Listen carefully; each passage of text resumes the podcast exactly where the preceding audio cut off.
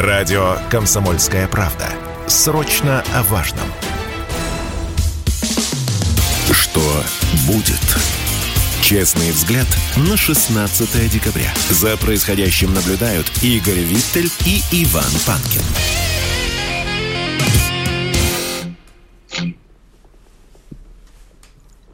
Здравствуйте, друзья. Здравствуйте, друзья. В студии радио «Комсомольская правда» Иван Панкин, а вот Игоря Виттеля, по крайней мере, в студии радио «Комсомольская правда» в Москве, сегодня нет, потому что он в Екатеринбурге. Здравствуй, Игорь. В студии радио «Комсомольская правда». Все-таки давай сразу не будем пугать зрителей, да? Я в Екатеринбурге. Так я и сказал, что тебя нет в московской студии. Ты там, там, там. Да, я в Екатеринбурге. И привет огромный из Екатеринбурга от всего местного коллектива «Комсомольской правды», от меня лично из этого прекрасного города. Здравствуй, Ваня. Итак, друзья, на сайте, точнее, на сайте, что на сайте? На канале радио «Комсомольская правда» в YouTube э, идет прямая трансляция. Можете смотреть и обязательно подписывайтесь. И, конечно же, рекомендуем читать сайт kp.ru. Э, первая новость, которую коротко я предлагаю обсудить, Игорь, это, конечно, извинения Ватикана за слова папы Э, Папа Франциско о чеченцах и бурятах. Ты помнишь наверняка, он говорил об их э, жестокости. Да, так вот, наконец, Ватикан принес официальные извинения. Это очень сильный поступок, я считаю. И даже глава Бурятии Алексей Циденов написал, что извинения Ватикана за слова Папы Римского Франциска о жестокости чеченцев и бурятов в зоне российской военной операции на Украине являются сильным поступком. Я думаю, что мы с тобой солидаризируемся, да? Думаю, с да, хотя бы есть что сказать, но не буду. Очень много есть о чем порассуждать. Злой ты. Злой. Надо принимать извинения, когда извиняются. Может быть, я хотел что-то... Нет, я принимаем, конечно, извинения. Я просто, может, что-то доброе хотел сказать. Почему сразу злой? Да, доброе можешь сказать, никто не запрещает. Когда я в Екатеринбурге, я добрый. А, ясно. А, ты знаешь, интереснейшая новость пришла к нам из Генассамблеи ООН. Она, Генассамблея ООН, приняла внесенную Россией резолюцию о борьбе с героизацией нацизма, неонацизмом и другими видами практики, которые способствуют эскалации современных форм расизма, расовой дискриминации, ксенофобии и связанной с ними нетерпимости. За проголосовали 120 стран, а против 50. Воздержались 10. Но те, кто против, среди проголосовавших против, угадай кто? Украина, ты бы это легко угадал. Соединенные Штаты Америки, Великобритания, Германия, Франция, Италия, Испания, Канада, Болгария, Хорватия, Румыния, Черногория, Латвия, Литва, Эстония, Грузия и Молдова. Как тебе? Э, смотри, значит, э, я хотел бы обратить твое внимание, во-первых, на точную формулировку. Ты все очень правильно зачитал, но э, с героизацией нацизма э, более-менее понятно, потому что они, значит, страшно боятся, э, что это и станет. То, то, о чем мы с тобой... Во-первых, я хочу, чтобы ты, э, как говорится, запомнил этот твит. Значит, ты же мне вчера говорил, и зрители к тебе присоединялись, и слушатели, и говорили, вот, никогда в жизни никакой суд, и никто не примет сторону России в данном случае. Мне приняли... показалось, кстати, что слушатели были на твоей стороне вчера. Ну да ладно, продолжай. Нет, они поддерживали как бы мою сторону, но говорили все равно, нас никто никогда не послушает. Вот же послушали. Неожиданность, кстати, для меня огромная неожиданность. А, значит, ладно, а, бог с ним с нацизмом, там понятно, чего они боятся, что это станет дубинкой в наших руках. Потому что тут вот и к современной Украине, э, ну и понятно, что Троебал там и хорватам можно за все предъявить. А, ну тут, кстати, не очень понятно, что Грузия с Молдовой. Хотя на самом деле, э, если ты знаешь, одна из самых последних битв в Европе была уже после, когда задол... то есть сильно после окончания Второй мировой войны. Дело в том, что на одном голландском э, острове оказался батальон грузинских коллаборационистов имени царицы Тамары. И вот они решили поднять там восстание с местными антифашистами. Нашли время, война кончилась. Там еще немцы находились просто на этом острове. И они, значит, решили поднять восстание. Но возвращаемся, значит, к теме. Но вот что меня интересует, это ж как же Соединенные Штаты и Великобритания Великобритания а, голосуют против резолюции, которые, значит, бог с ней с нацизмом, еще раз повторюсь, но против рациз, расизма, расовой дискриминации и ксенофобии. И связанной с ними нетерпимости. У нас же, я не понимаю, а что же сейчас в мире-то происходит тогда? Ведь вся левая повесточка, значит, э, говорит о том, что никакого расизма не должно быть, никакой ксенофобии, никакой нетерпимости, пусть расцветают тысячи цветов и 72 пола. А тут выясняется, что они голосуют против этой резолюции.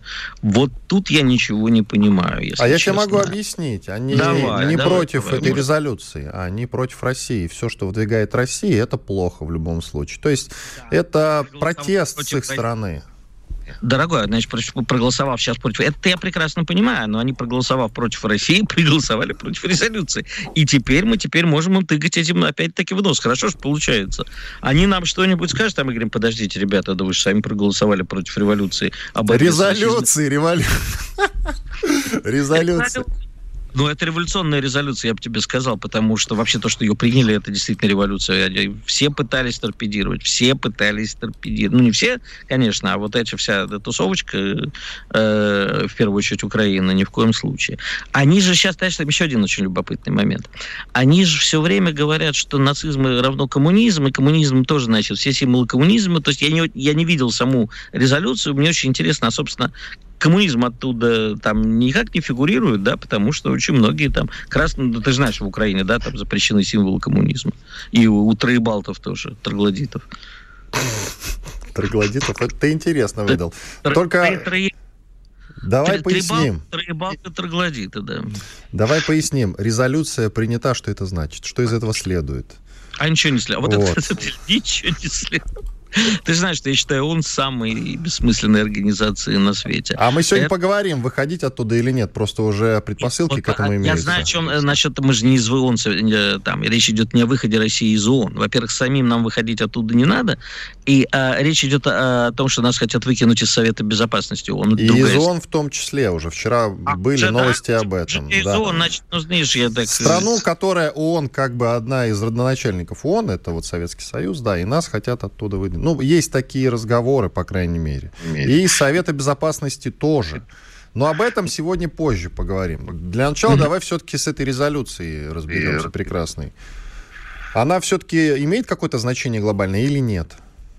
Я думаю, что нет. Э, но при, значит, смотри, она не имеет никакой, конечно, э, особой важности, но факт тот, что ее приняли, важен. Ну, все-таки, да, это вот в медийном поле можно раскручивать, и в юридическом тоже. Я не юрист, но уверен, что какие-то юридические последствия от этого будут. То есть мы можем ссылаться так. Знаешь, вот как там сейчас с Косово вся эта буча идет, а мы достаем из широких штанин, говорим, одну секундочку, 1999 год, резолюция 1244 Совета Безопасности ООН, глядите. А, то есть вот такие последствия она, конечно, э, наверняка будет иметь. Но я еще раз повторюсь, я не юрист. Тут, наверное, нам с тобой надо в понедельник позвать юриста и внимательно посмотреть, а, собственно, что можно будет с этим поводом делать. А, но в качестве медийной истории, безусловно, это наша большая победа. И нам этим надо размахивать на каждом углу и тыкать их носом, как я предлагаю в каждом нашем эфире. В каждом и нашем эфире тыкать их носом, ты имел в виду? Имел в виду.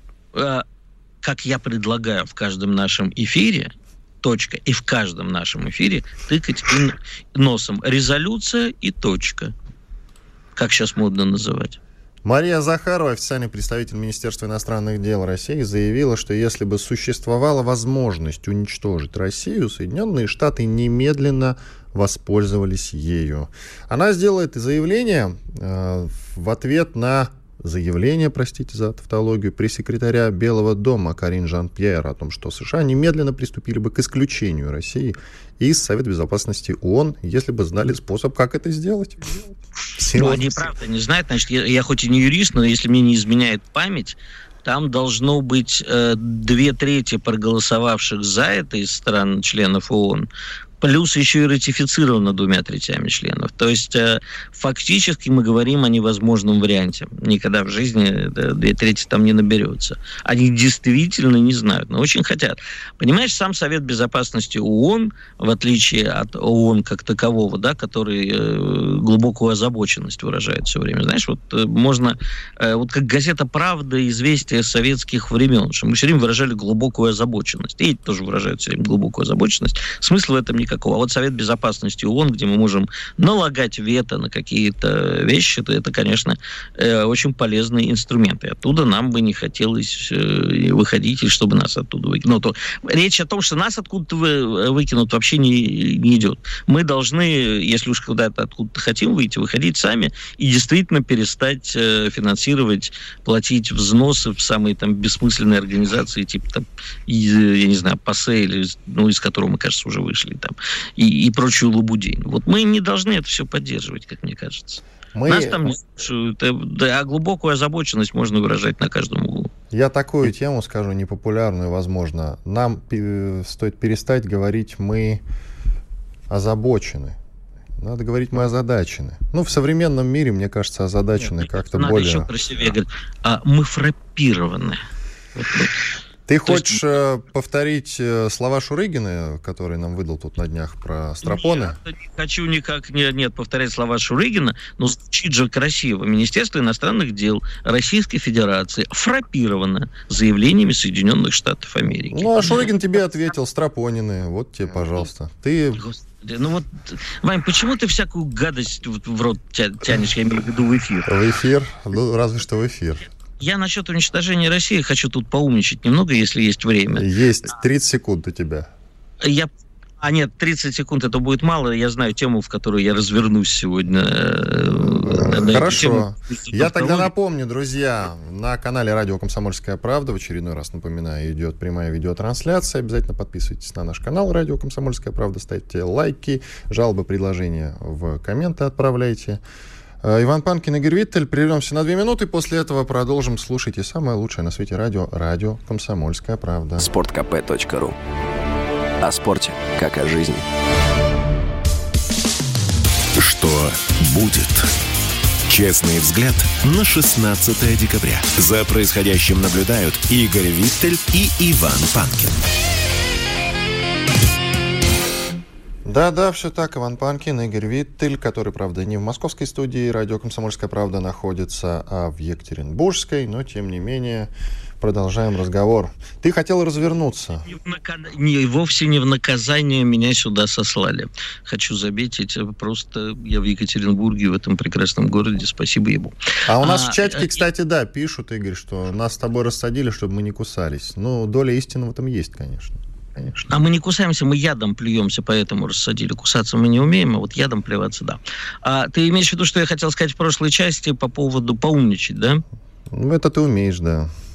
Умничай. Да, значит, э, тут не сов... я помнишь наш с тобой спор, а где, в общем, та граница, а где люди, вот вчера мы про философский пароход спорили, да, вот те люди, которые вроде как покинули Россию, не любили ее, а на самом деле любили Россию, просто не, не любили режим, что, естественно, нормально. Да, вот я в самолете начал читать потрясающую интересную книгу, называется она э, «Идейный коллаборационизм во времена Великой Отечественной войны». Это книга Русских известных достаточно людях, которые сотрудничали с немцами. И знаешь, что меня поразило? Ну. То, что вот в дневниках этих людей, по крайней мере, в той части, в некоторых из них, которые я успел прочитать в самолете, а, они звучат гораздо гуманнее, чем а, наши э, убеганты или эти, как это, самоходы, само, самокатный пароход, да? А больш, очень многие из них, они любят Россию, любят русский народ, не любят большевизм. Но они действительно любят. Речь не идет о резать русню. Речь не идет об убивать свой народ. Речь не идет о вечном проклятии, рабстве и прочем, якобы висящем на русском народе, что это генетические уроды. Нет. Любят. То есть те люди, которые вместе с немцами воевали зачастую против России, Россию любили, а эти нет. Это как? Вот меня прямо, знаешь, порвало. Я начал чуть по, по самолету бегать. Я думаю, меня сейчас привяжут к креслу. У меня вот эта мысль просто вчера взорвала. Ну, серьезно, Вань. Ведь это же как так получается? Если бы я был философом, я бы тебе ответил. Но, к сожалению, я не знаю ответ на этот вопрос. И вообще, ты как ты их назвал? Самоходный как как ты сказал? Само, самокатный пароход. Самокатный Сам, пароход. Вообще есть красивое название. Релоканты. Релоканты. Это что-то новенькое. Я бы тебе сказал, но это будет звучать еще грубее, чем то слово, чем ты сказал в прошлой части. Ну так скажи, если оно не, преследуется Роскомнадзором, то можно. Цензурно, да, придет Роскомнадзор, придет э, Импольская, твоя любимая, погрозит там в лучшем случае пальчиком или выпарит. У тебя странные какие-то наклонности, особенно с утра пораньше, желания. Я просто, потому что когда ты говоришь об уничтожить Россию, тут нужно понимать, кто действительно хочет уничтожить Россию – кому не нравится власть сейчас в России, а кому не нравится что-то еще. Но вот когда Америка говорит, да, э, я так с э, Марией Владимировной абсолютно солидарен. Мне кажется, что нас хотят уничтожить. Их вовсе не, там можно было бы сослаться, сказать, нет, они не Россию ненавидят, им просто не нравится сейчас власть, которая в России. И не, там много еще вариантов. Но по мне кажется, что они ненавидят Россию. Вот это та граница, та грань, где пролегает водораздел. Вот что я хотел сказать. А что тогда они любят, как ты думаешь? Себя, конечно. А, ну, ясно. Ты знаешь, пусть они тогда уезжают, пусть они тогда уезжают, ну, как они уехали, тогда и пусть не возвращаются желательно. К тому же, э, скоро в Россию потянутся иностранцы. Мы эфир, как ты знаешь, или упустил, назвали «Иностранцы бегут на зимовку в Россию». Иностранцы бегут на зимовку в России. Почему я так назвал сегодняшний эфир? А потому что в Калининградской области наблюдают огромный поток жителей Евросоюза, которые приехали зимовать в Калининград, потому что, ну, в частности, вот жители Германии, потому что там, в Германии, коммунальные услуги слишком дорогие стали. Ну, а что бы им не бежать? Калининград прекрасный город. Прекрасный город. Не хуже, не, не хуже Екатеринбурга, а, кормят вкусно. Да, я думаю, а. а почему только в Калининград? Друзья, давайте-ка и в Москву, в Санкт-Петербург, тут тоже очень хорошо. Приезжайте да, к нам. Да, да. Подожди, подожди. Если это э, речь идет именно о немцах, то да, давайте, пусть едут а, в Москву, едут под Петербург, едут куда хотят. Тут мы их окружим и можем повторить. Все правильно, давайте заманим их. Слушай, прекрати, пожалуйста. Ну какой можем повторить? Вон мы сейчас уже в спецоперации повторяем. Давай уже дважды повторять не будем, пожалуйста. Ленингра... Ленинградом история такая. Вот туда бы я немцев не пускал, потому что они свои реваншистские идеи абсолютно никуда не отставили, не бросили. Я с а тобой вот, тут э... не соглашусь. Немецкая нация сильно изменилась и проделала над собой большую работу. И это хорошо известно всем. Говорить о том, что они по-прежнему там фашисты какие-то, ну, это, конечно, сильная натяжка. Пропагандистская, что тебе не свойственно, не делай так, не говори таких глупостей. Дорогой Иван, Ванечка мой родной, на днях мы с тобой, помнится, обсуждали, как повязали этих э, любителей Второго Рейха. Они, по-твоему, кто? Они? Я не говорю, как что они? это поголовно немецкий Их 23 народ. тысячи. Я не настолько туп, как тебе кажется. Я никогда в жизни не говорю про то, что это поголовно немецкий народ. А то, что реваншистские идеи присутствуют, я тебе предлагаю а если сейчас еще в Германию наших людей пущают, да, и у тебя есть возможность, ты как-нибудь съезди в Германию, желательно на Октоберфест, возьми кружечек 6 пива и потрепись с ними. Я тебе э, вот готов с тобой спорить на что угодно. Ты такое там услышишь.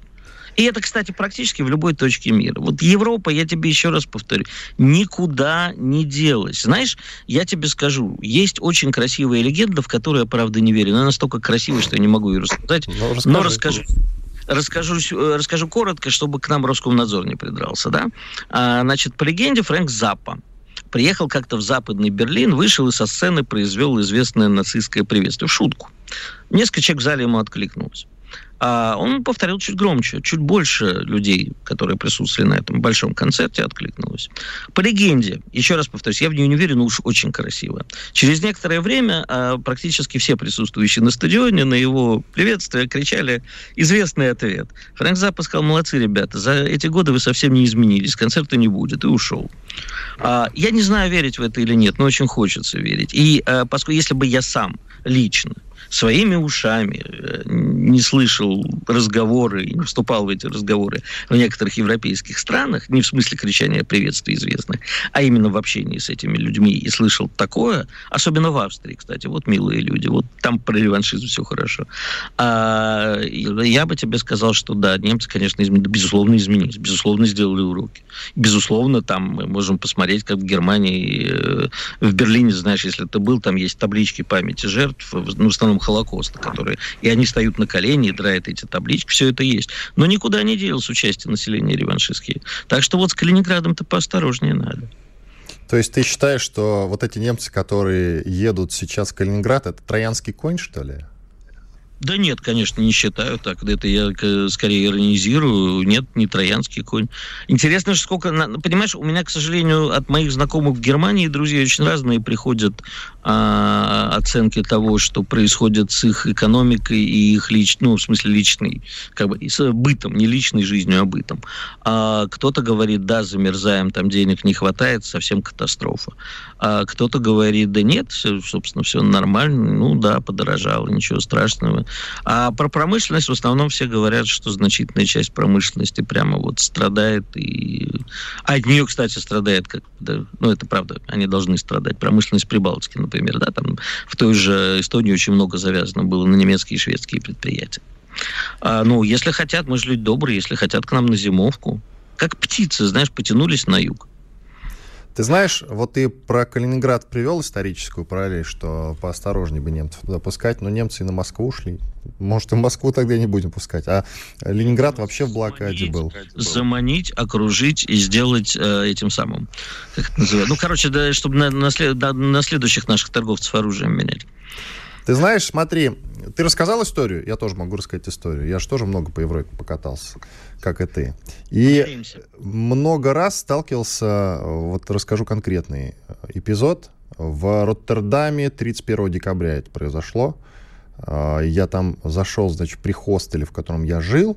А, был бар хороший.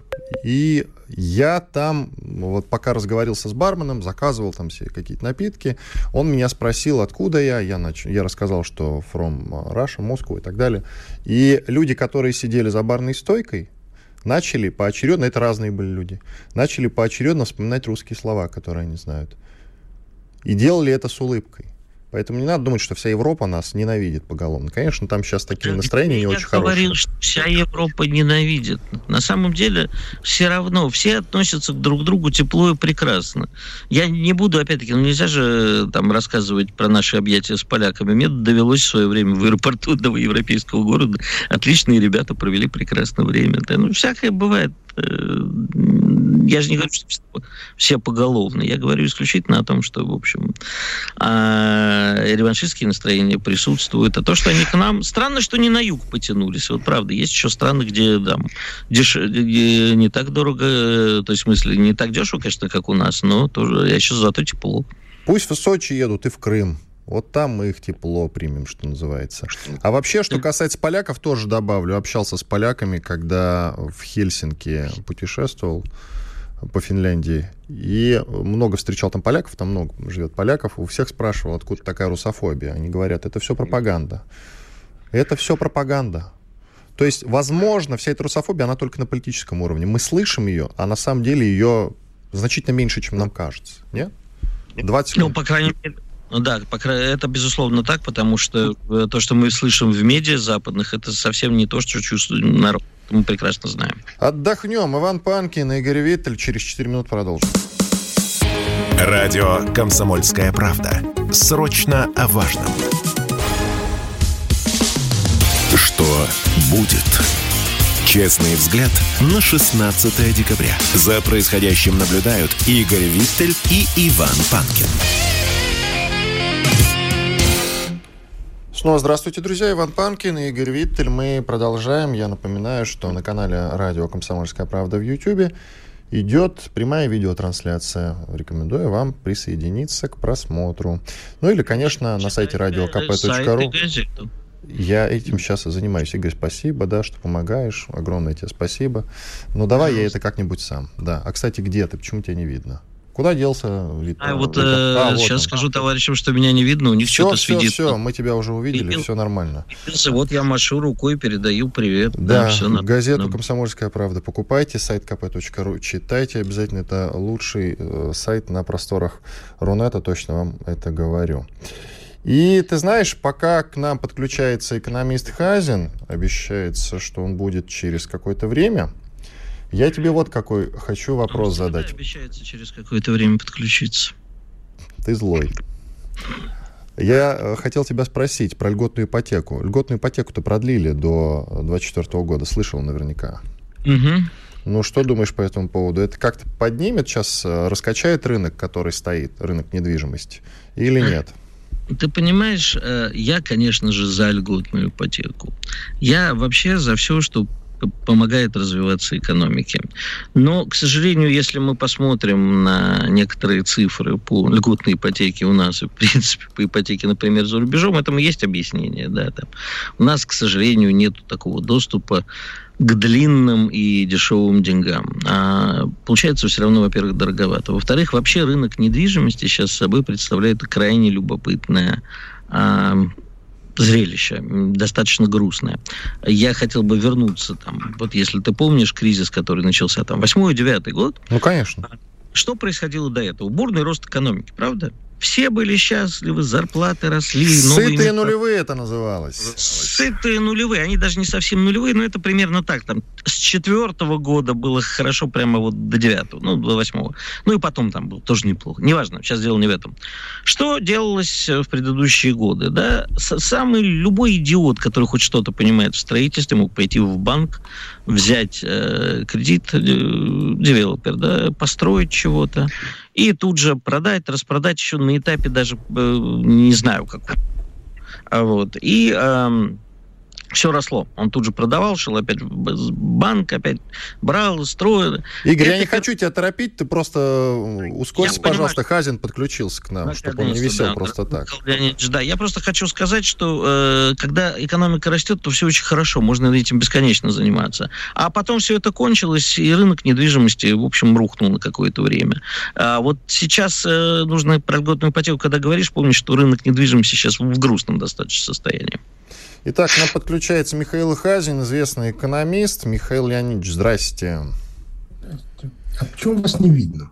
Не знаю. Вот чего не могу знать, того не могу знать. Вы меня слышите, скажите, пожалуйста? Слышит, слышит, слышу, а видеть не вижу. А, ну, может быть, наладится видеосвязь. Давайте тогда вот Игорь Виттель следующий вопрос задаст, а я первый, э, который я уже задал ему. Хочу теперь послушать вашу аналитику. Путин предложил расширить доступ к льготной ипотеке для семей с двумя несовершеннолетними детьми. Ну и, в принципе, продление ипотеки обещается до 2024 года. Что скажете?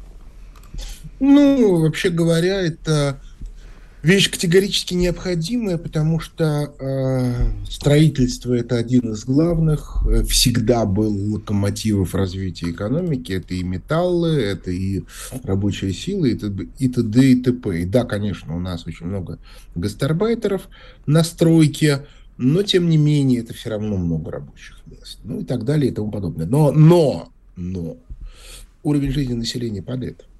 Уже 10 лет падает. Ну, не 10, с 2013 года, 9.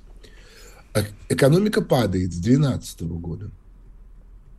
То есть тут уже 10 лет. А, да, конечно, все рассчитывали, что мы рухнем, но рухнули мы, например, в 2015 году. Вот в 2015 году мы рухнули, спасибо Набиулиной, а который устроил девальвацию декабря 2014 года по приказу ЛВФ, кстати. А, но от этого экономический рост не начался. Если жизненный уровень падает, то количество людей, которые могут себе позволить жилье, особенно с учетом того, что оно растет в цене, становится все меньше и меньше. Поэтому, если вы хотите поддержать строительство, надо что-то делать. Путин предлагает некоторые способы. А, а насколько они эффективны, вопрос сложный, но пока действуют. А, но это не повлияет на экономику. Уровень жизни будет продолжать падать, потому что для того, чтобы он вырос, нужно менять радикально экономическую стратегию, экономическую политику. Пока она либеральная, в рамках вот либеральной модели у нас экономического роста быть не может. Кстати, экономический рост у нас начался в 99 году, а пик его пришелся на 2001-2002, а, когда было 12-15% роста. К 2008 году он ослаб, где-то до 7-8%, он просто стал привычным. И связан он был с политикой Геращенко, кредитно-денежной. Той самой, от которой отказался Игнатьев с конца 2002 года. И это сразу же привело к негативным последствиям. Ради примера я могу вам сказать, что промышленная инфляция в России за год с 2003 по 2004 год выросла в два раза, с 14% до, до 28%. И а, по этой причине та политика, которая сегодня преследует Набиулина, она ведет, и, кстати, к высокой инфляции. Только у нас инфляция издержек, а не монетарная инфляция. Вот, собственно, и все. Игорь Виттель, подключайся да. к разговору.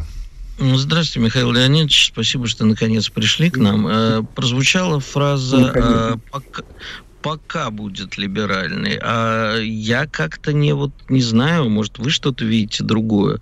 А мне вот не видится, что планируются какие-то изменения. Э, Нет, пока сидит Набиулина, не будет никаких изменений, естественно. Даже вопрос.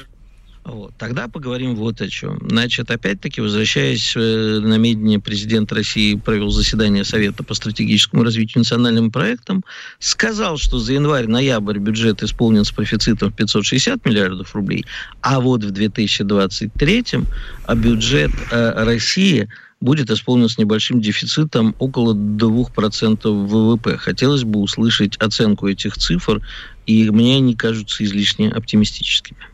Ну, я не буду даже ничего комментировать. Во-первых, я не специалист по бюджету, вы уж извиняйте. А, я просто, ну, как бы вот, это у нас Делягин специалист, он разбирается. Во-вторых, я в наши цифры не верю, ну, просто, как бы это, ни единому слову. Ничего не могу сказать про бюджетные цифры. Я вообще, я в Минфине никогда не работал. Как он внутри устроен, знаю не очень хорошо.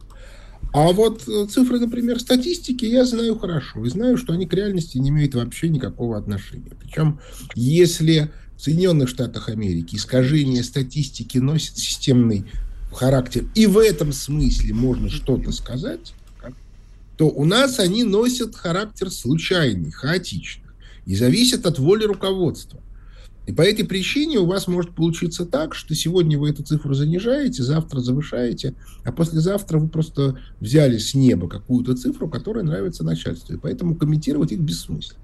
Поэтому я-то считаю, Тогда что... Э, задам друг, другой вопрос, э, но при этом хотел попросить Ивана. Иван, а давай сделаем опрос, а упало ли ваше благосостояние, если это тебе не трудно? Если да, конечно, конечно, да-да-да. Сейчас упало ли ваше благосостояние, запуская опрос. Угу какое количество времени, спросим наших слушателей, упал благосостояние? Да просто упало, упало или нет, все, не надо расширять так. Ты продолжай диалог э, с господином да, Хазиным. Вопрос, э, Михаил Леонидович, а вот если мы не верим в цифры, я тут присоединюсь, а вот верим ли мы в цифры Росстата по безработице? Что на самом деле у нас сейчас происходит? Есть какие-то косвенные показатели, почему можно судить, а как, собственно, дело с безработицей-то у нас обстоит? Нет, нету. Нету. А, нету.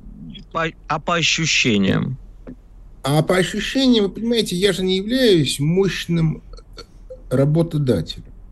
Люди у нас а, ведут очень сложный образ жизни. Они тщательно скрывают свою зарплату. Они, а, у нас очень большие проблемы э, с людьми пожилыми. Ну вот я, например, уже человек пожилой, но я, правда, на работу не устраиваюсь. Но если бы я, я решил устроиться на работу, у меня бы начались проблемы, ну и так далее и тому подобное. По этой причине э, для того, чтобы э, такую статистику вести, нужна очень качественная работа Министерства труда. Я сильно сомневаюсь, что это министерство, которое было воссоздано не так давно, а до этого ликвидировано, видимо, поскольку у нас никто не работал в стране. А вот. Э, профсоюзов у нас нету. Ну, то есть они номинально существуют, а де-факто отсутствуют. А, и некому выдавать какую-то более-менее объективную информацию. Кто этим будет заниматься? Политические партии? Ну ладно, ну не смешите меня. Кто? Кто? Для, для того, чтобы была статистика, надо, чтобы кто-то информацию собирал. Вот как ее собирать, кто ее будет собирать. Поэтому, опять-таки, это вопрос сложный. Вот. Может быть, можно было бы косвенно оценивать, например, по, по количеству гастарбайтеров, желающих к нам приехать. Но тут тоже есть тонкости, потому что у гастарбайтеров свои ниши.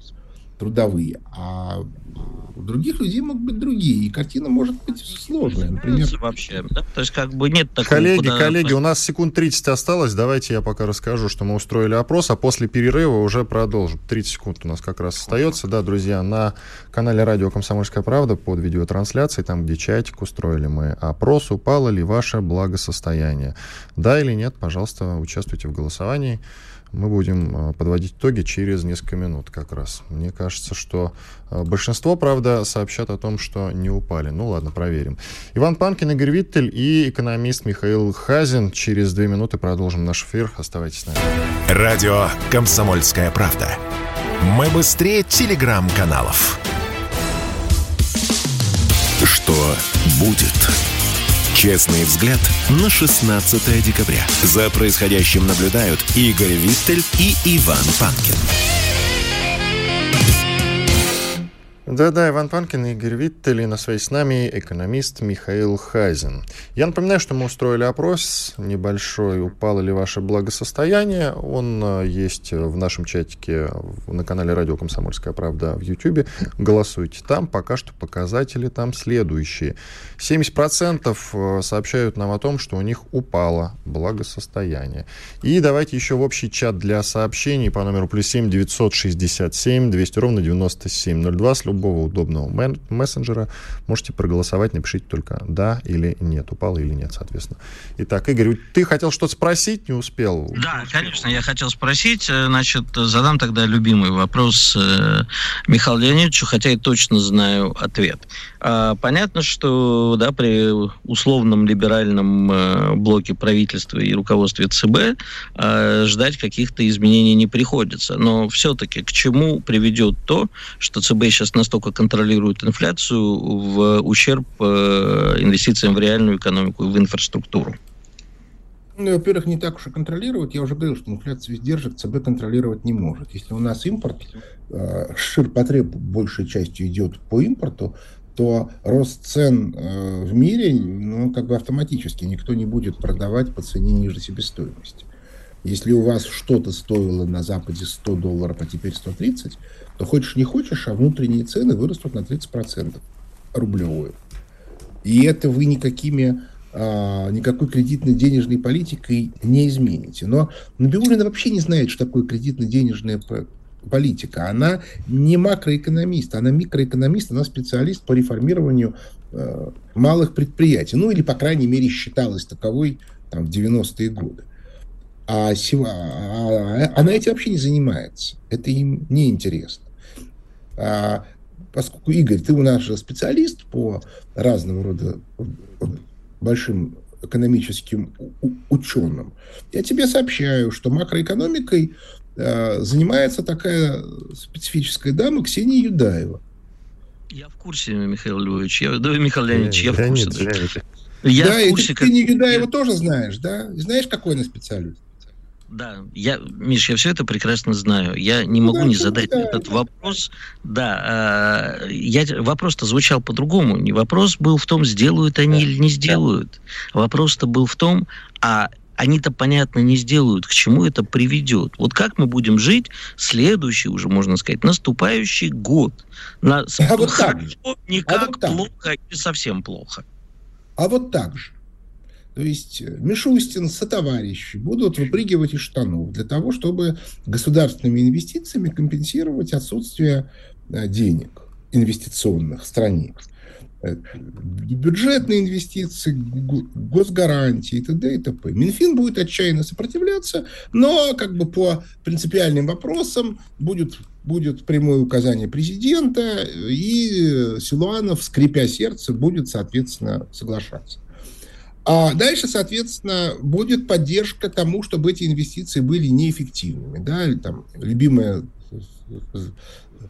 занятие – это разбазаривание бюджета. Ну, там вот, например, замечательная история со строительством поликлиник в Новосибирске, когда даже местный прокурор внес протест. Потому что это уже как бы вышло за все возможные рамки.